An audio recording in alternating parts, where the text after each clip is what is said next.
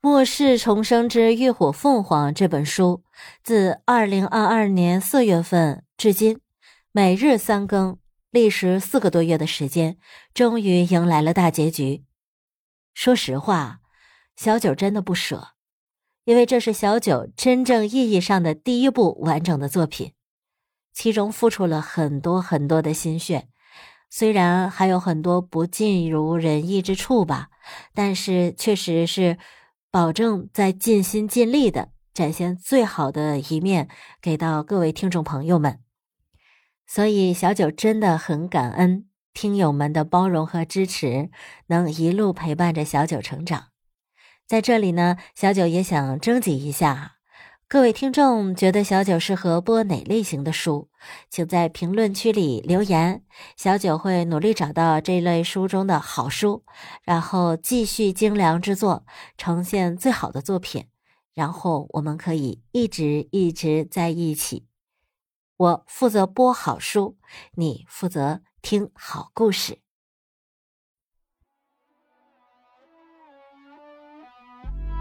欢迎收听。末世重生之浴火凤凰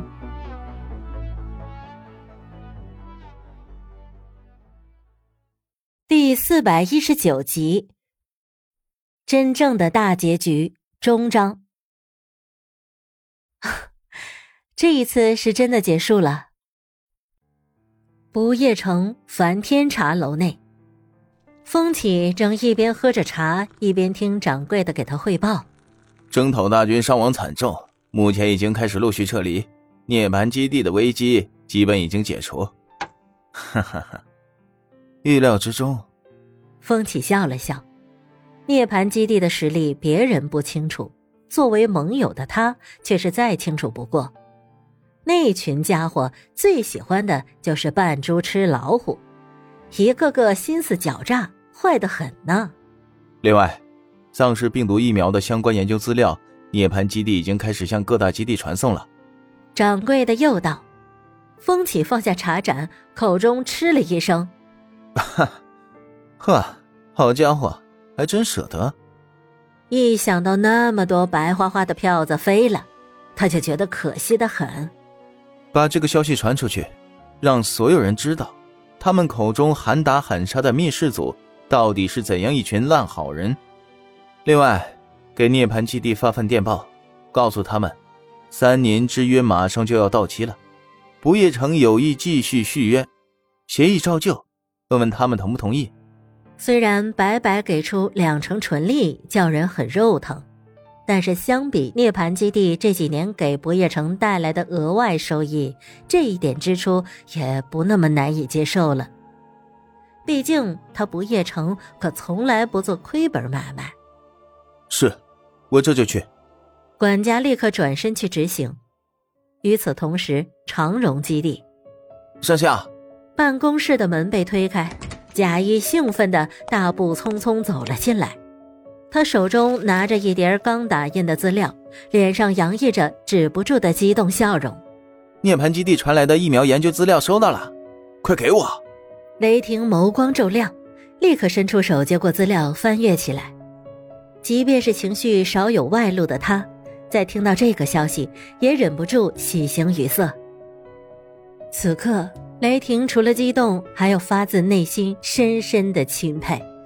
他做到了，那个特立独行、果敢决绝的女子，真的实现了当初的诺言。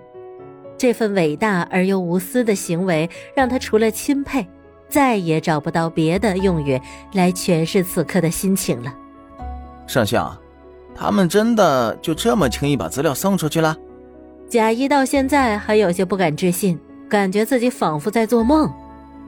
那些资料的价值大的超乎想象，任何势力倘若将其独控在手里，想要独霸整个 Z 国乃至世界都是有可能的。可涅槃基地说共享就共享了，还分文不收。这和他想象中那个总是趁火打劫的涅槃小队简直南辕北辙。雷霆回道：“因为他们都是一群有远见、胸藏大义的英雄。”啊，什么意思啊？贾一一时没听懂。如今丧尸病毒还在不断的变异和进化，不仅感染人类，动物也无法幸免。丧尸固然可怕，可与大自然中诡异多样的变异动植物比起来，他们又算得了什么呢？雷霆眸光深沉。啊，终有一日，丧尸会退出历史舞台，可全人类要面临更严峻的挑战。在强敌环伺的情况下，如果幸存的人类再不团结起来，那还有未来可言吗？贾一听得头皮发麻，心里忍不住发寒发堵。涅槃基地正是早早意识到了人类真正的危机。未来生存的严峻，所以才做出了无私贡献。他们是英雄，值得让全人类致敬的英雄。末世三年临近尾声，人类终于迎来了一抹希望的曙光。龙城基地江家书房内，江鹤荣正坐在书桌前，听着亲信汇报各项事宜的进展。这两年他心力交瘁，着实老得厉害，才做了没多久就觉得乏累了。他摘下眼镜，伸手按了按有些发疼的太阳穴。亲信们看出他的疲惫，简要将情况说完了。末了，他问道：“基地长，涅槃基地的人，我们当真就这么放他们走吗？”江鹤荣手下一顿，微微叹了口气。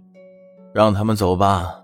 他转头看向正坐在地毯上油渍搭着积木的小小身影，略带浑浊的眼中流露出慈爱的光芒。唉，我老了，折腾不动了。过去的恩恩怨怨，就让它过去吧。他现在只想好好的守着江家，守着基地，将孩子养大成人。何况如今的涅槃基地早已今非昔比，绝不是能够轻易撼得动的。防御坚固的安全屋中，顾真已经彻底折腾累了，他蜷缩在角落里，目光毫无焦距地停留在某处，心里空空落落的。突然，他感觉到整个屋子开始莫名的晃动了起来，屋内的东西也七落八滚的，仿佛地震一般。顾真一下就有了反应，连忙扑到显示屏跟前，眼睛死死地盯着外头的景象。人来了，来救他了。是的，肯定是的。他可是伟大的先知呢，他知道很多很多未发生的事，他很有用，他们是不会就这么轻易放弃他的。顾真激动不已，满心期待。屋子一直在晃动。外头不断有东西簌簌滚落，好像有什么外力在不断撬动着整个屋子一般。紧接着，顾真看到有东西从显示屏中一闪而过，他顿时惊恐的瞪大了眼睛，那是一个脑袋，一个巨大的、仿佛由石头铸成的蛇脑袋。啊！顾真顿时被吓得惊叫了一声，又跌缩回了角落里。他双手抱着膝盖，浑身止不住的瑟瑟发抖。怪物，外头有怪物！屋子摇晃不停，那石头铸成的身影不时的从显示器中划过。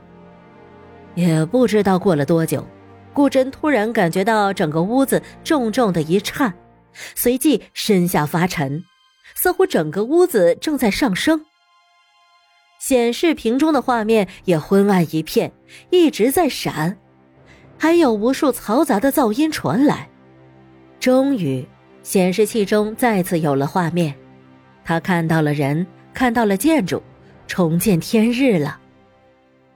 外头，一架巨大的重型起重直升机正在半空中盘旋，螺旋桨呼呼旋转着，发出刺耳的轰鸣声。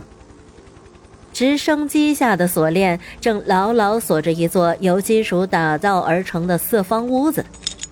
报告基地长，货物已装载起吊完毕，是否即刻出发？运往指定地点。此刻，林鸾手中的通信器中传来乐乐装模作样的报告请示：他抬起头，便看到乐乐正贴在直升机副驾驶的窗户上，对着他招手。林鸾笑了笑，回道：“ 出发吧。”起重直升机得了指示，立刻拔高起飞，吊着那座金属屋子朝远方飞去，最后消失在了夕阳之中。林鸾收回视线。转身走向另一处平坡上停靠的直升机，任务都已经完成，他也是时候启程了。可他堪堪走上前，直升机的舱门却突然被打开了。只见机舱内一个风神俊朗的男人正对着他笑，他的怀中抱着一个半大的孩子，身后还探出两个毛茸茸的小脑袋。姐姐，妈妈。几个人同时对着他喊，正是连峰和高迪、妞妞、曙光三个毛孩子。林鸾一愣，随即喜上眉梢：“ 你们怎么都来了？”“我们来接你回家。”连峰朝他伸出手，修长的手指上正戴着一枚羊脂玉雕琢而成的玉戒，那戒面上雕刻的一朵并蒂莲栩栩如生。林鸾笑了，他抬起同样戴着玉戒的手，搭上那温厚的大手之中，两手交握，双脸并蒂。嗯，好，我们回家。直升飞机迅速起飞，朝着涅槃基地的方向飞去。三个毛孩子缠着林鸾笑闹了一阵，然后一人拿着一个冰激凌，乖乖的坐在座椅上，吃的不亦乐乎。林鸾瘫坐在座椅上，整个人都不想动弹。累了。身旁的连峰低声问道：“嗯，有一点。”林鸾懒懒的点点头。马不停蹄的忙碌了一整天，他确实是有些疲累了。要不要靠着我休息一会儿？连峰提议。嗯，好。林鸾顺势抱住了男人的手臂，整个人依赖的倚在了他的身上。林峰调整了一下坐姿，以便让他靠得更安稳些。睡吧。温润的唇落在他的额间，他轻声道。林鸾微微弯起嘴角，缓缓闭上了眼。意识恍惚间，他想起了自己曾经在一本书上看到过这样一句话。人生就像无数岔道口，每个岔道口都有一个结局。你有什么结局，取决于你走什么样的路；而你走上什么样的路，取决于你身边的人是否会影响你的选择。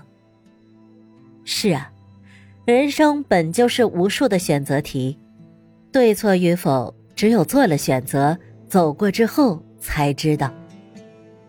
而他何其幸运，拥有了两次选择的机会。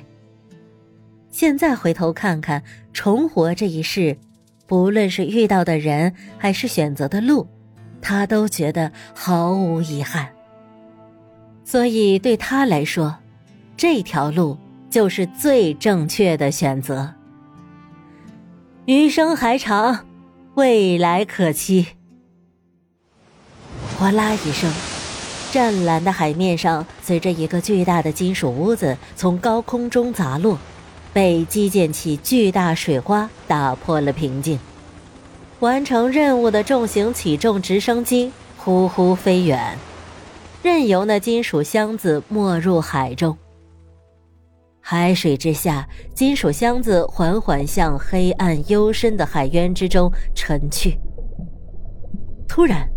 一个极其巨大的黑影从深海底下游窜过来，似乎想把这奇怪的金属疙瘩当成了食物，一口就将它吞食入腹。可那黑影还没有游出去多远，就又被数根粗壮的触手死死的缠绕，然后被拖下更深的海底。亲爱的听众朋友们。末世重生之浴火凤凰，全书播讲完毕，感谢您对本书主播及主创团队的支持，希望我们的创作能为您带来快乐。